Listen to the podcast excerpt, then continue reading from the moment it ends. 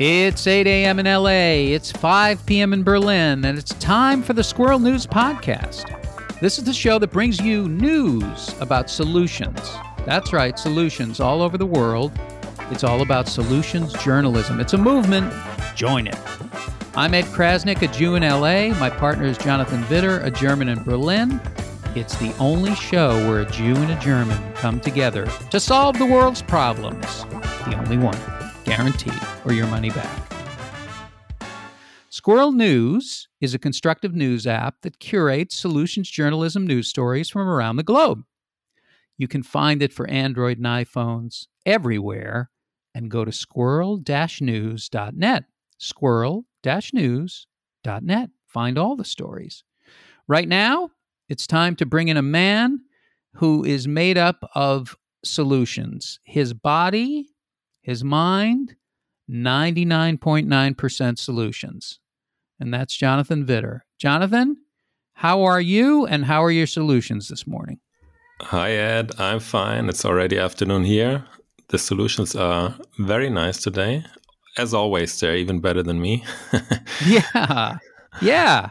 Yeah, that's right. And and uh and leave it to an American to think that uh, it's morning everywhere because we don't uh, we're very ethnocentric we don't we don't know about anybody else in the world we're not educated about what's going on with the rest of the world we just think it's all about us in fact they were going to name america all about us land uh, but they changed it at the last minute. Um, so, so how are you doing, and uh, and what's going on in the uh, in the world of of solutions journalism today as we speak? Here's Jonathan with the news.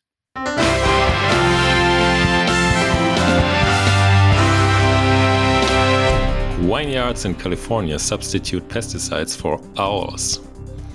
Pig Patrol keeps Europe's busiest airport safe. One dog rescues 100 koalas from the Australian bushfires. And sheep on seaweed diet can curb methane emissions. Okay, I'm I'm sensing an animal theme. Is that is that true?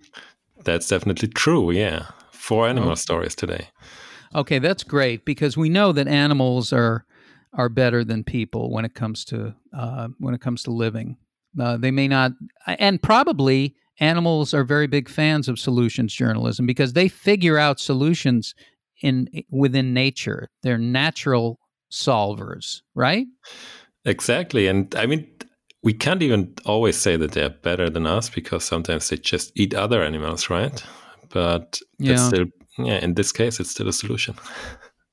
yes, story. that's a, that's a, yes, it could be. There are all kinds of you know. Sometimes there are left leaning politically. There are left leaning animals, right leaning animals, and centrist animals. And the the right leaning ones often eat the left, uh, and then the center is the one that's left. So so yeah, that's uh, that's true. But I feel like I feel like paying attention to one's own nature is something that human beings have gotten away from a little bit. So I so I bow to the uh, to the animal kingdom. Um, I've got I've got I've got a few stories. I've got a few things that may not be exactly solutions uh, in them, but very important stories that I wanted to share because you know, sometimes people are used to the fight or flight clickbait kind of journalism, and you know, we want to we want to satiate those people a little bit. Uh, so I've got some news from the Onion. You can go to theonion.com and read these stories, but the Onion is always great. They've been around for a long time. There, it's a humor newspaper, new news uh, center and uh, started by a group of students at Madison, uh, University of Wisconsin at Madison many years ago, and worldwide fame.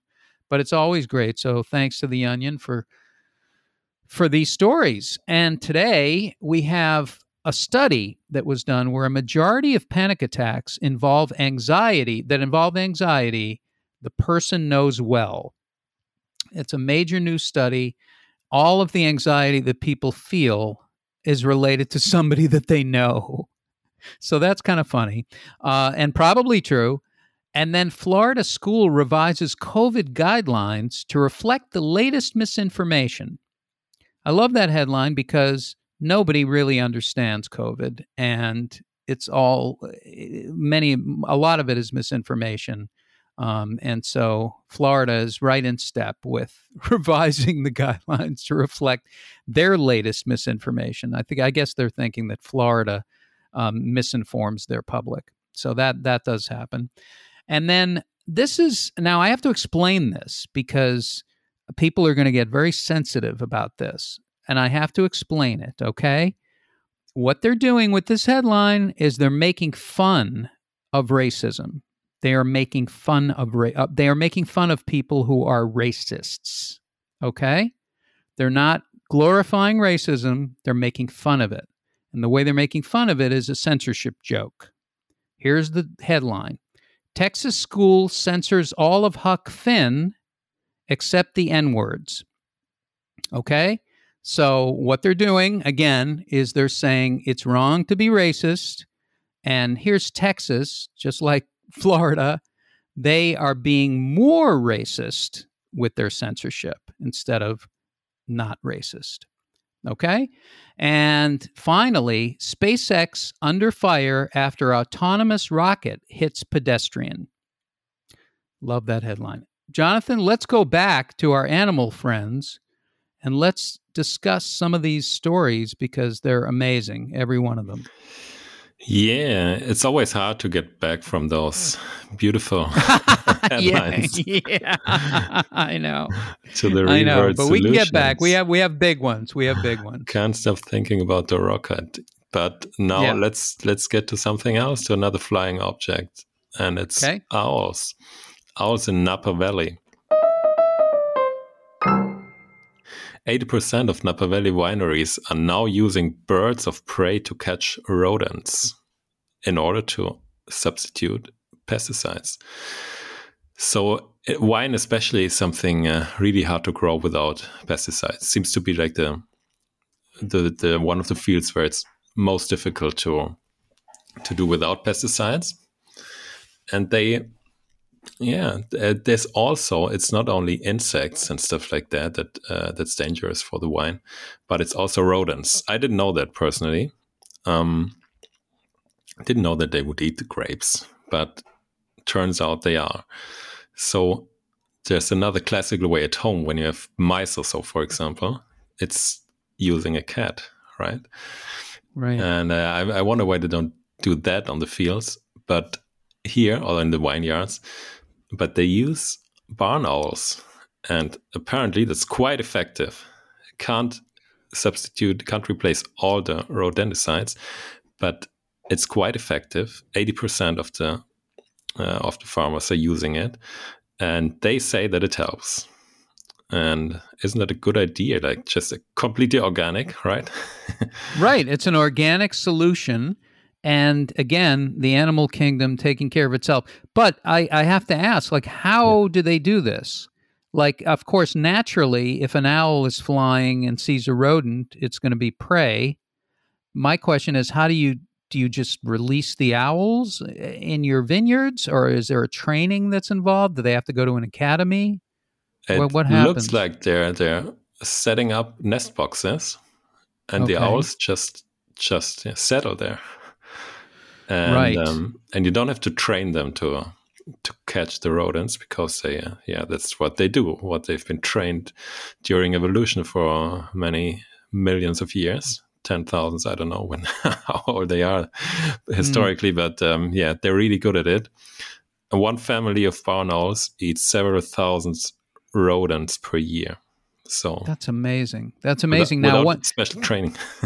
no training, you know, and you often see owls as portrayed as very wise, and uh, they usually have graduation caps on, like they've been to school. That's that's what you see in greeting cards and drawings of owls animated. Exactly. Yeah. They're always they're very smart. They always have a graduation cap, so they've they've been to school so they're already educated and they don't wear their graduation caps when they're hunting rodents they're not allowed to do that because it'll get in the way.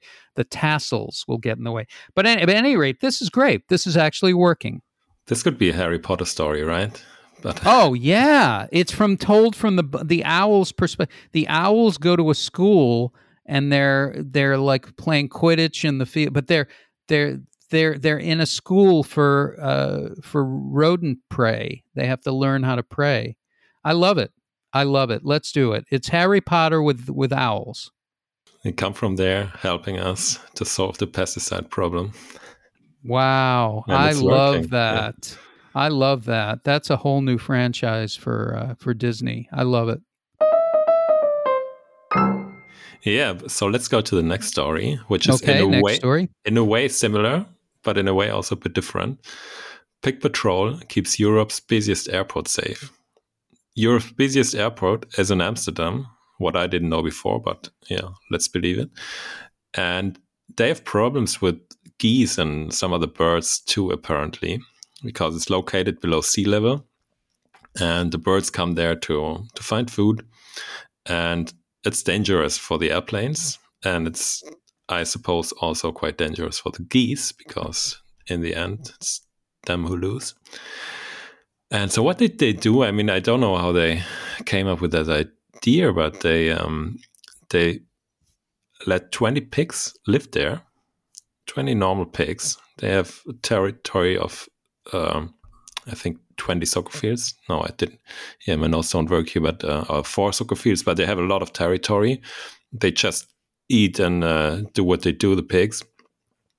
And now the geese seem to be gone, right? So there's a video on BBC in this case, BBC News, and I was a bit disappointed that I don't see the the geese, right? The pigs chasing away the geese.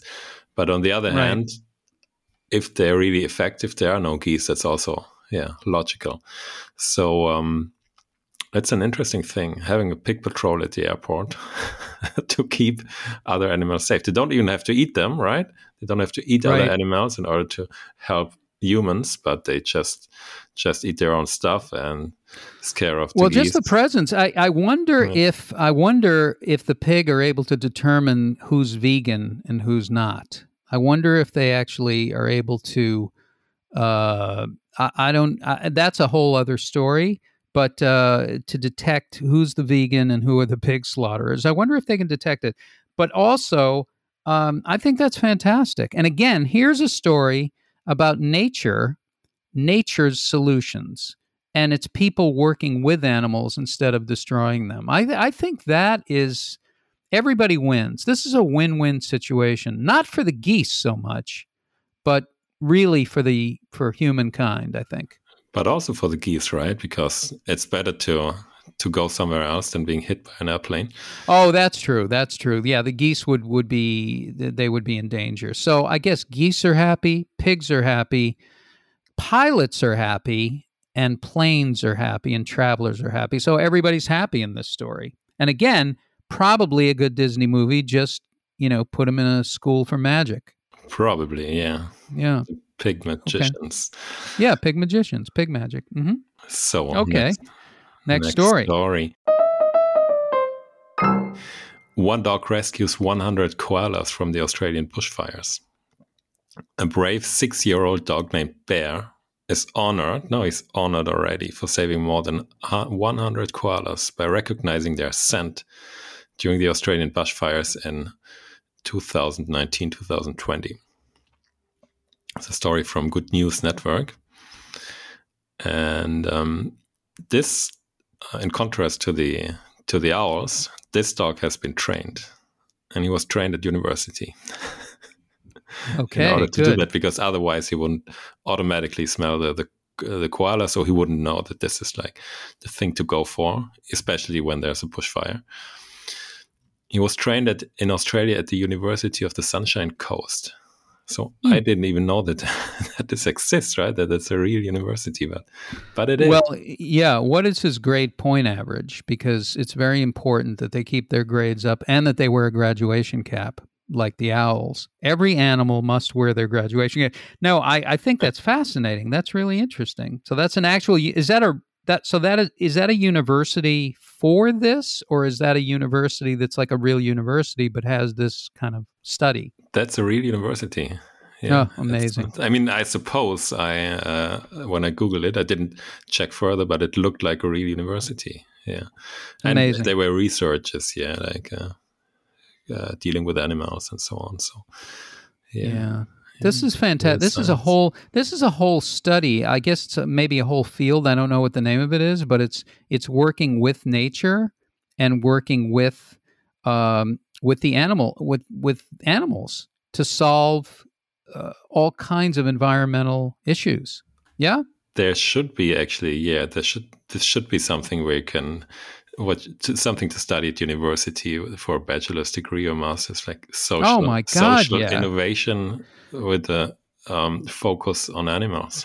that is, I'm telling you, it's like it's like uology. It's like zoology, but it's uology. It's it's very interesting. Um, and and I think that if you've seen the movie The Biggest Little Farm, that's uh, you know there's so many documentaries, but some of them are about you know different ways of solving um, you know farming and working the land by using the nature of the animals to uh, to to protect, change, to grow, to help to help nature take its course.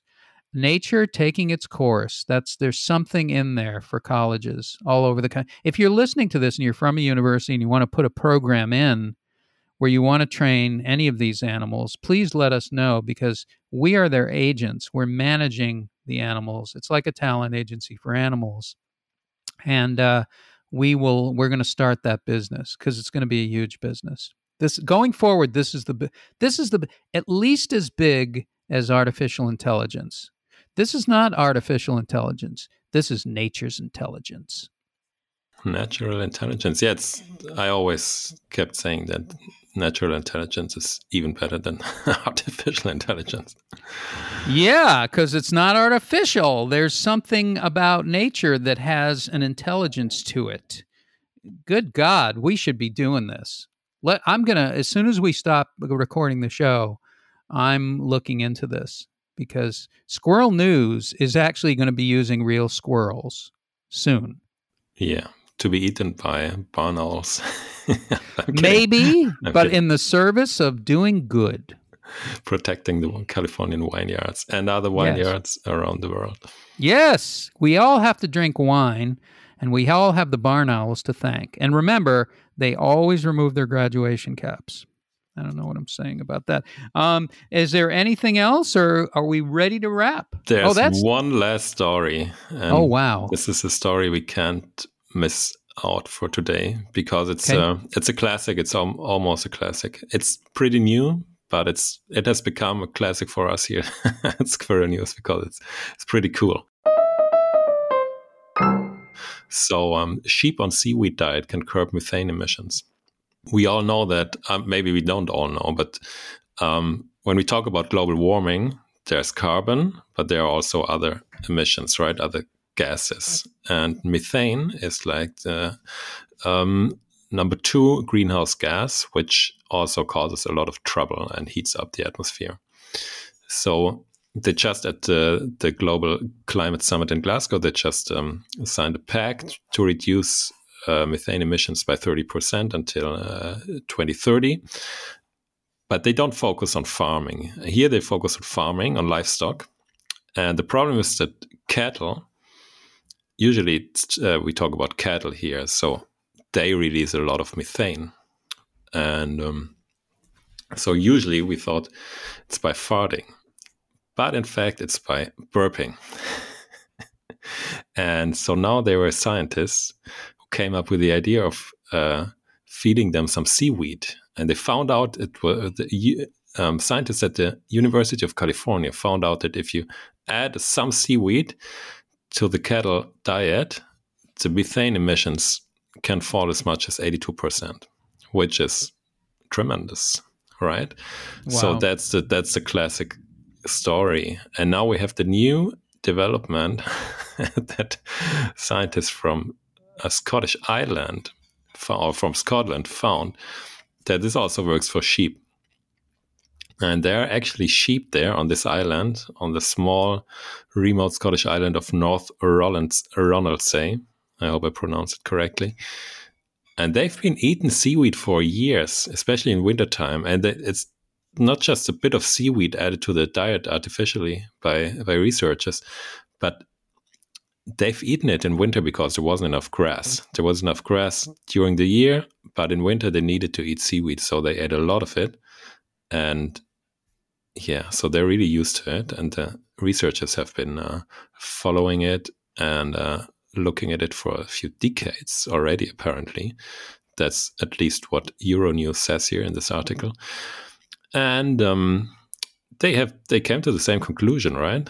Seems to help also something that could be used to replace soy, which is also used in animal farming, which is uh, also pretty bad because it's usually shipped around the world and um, uh, rainforests are cut in Brazil or Indonesia to to plant the soy.